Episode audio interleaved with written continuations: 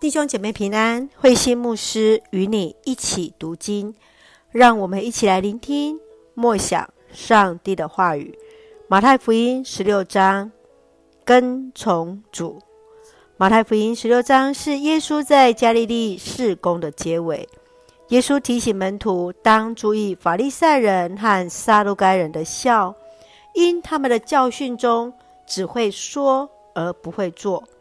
接续通过彼得的信仰告白，耶稣预告自己十字架与受难的真谛。让我们一起来看这段经文与默想。请我们一起来看十六章十六节。西门彼得回答：“你是基督，是永生上帝的儿子。”当耶稣预言自己将受难时，他要确认门徒对他的认识。只有彼得立即回应。耶稣就是基督，基督是希腊文，就是希伯来文的弥赛亚。彼得的信仰告白赢得耶稣对他的肯定，立即宣告彼得的属灵权柄。彼得是磐石，耶稣要在这磐石上建立教会，要给予彼得天国的钥匙。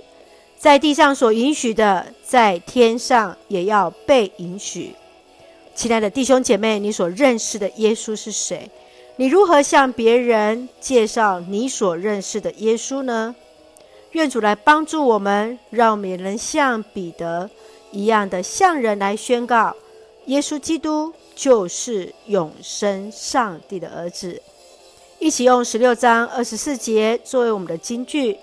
如果有人要跟从我，就得舍弃自己，背起他的十字架来跟从我。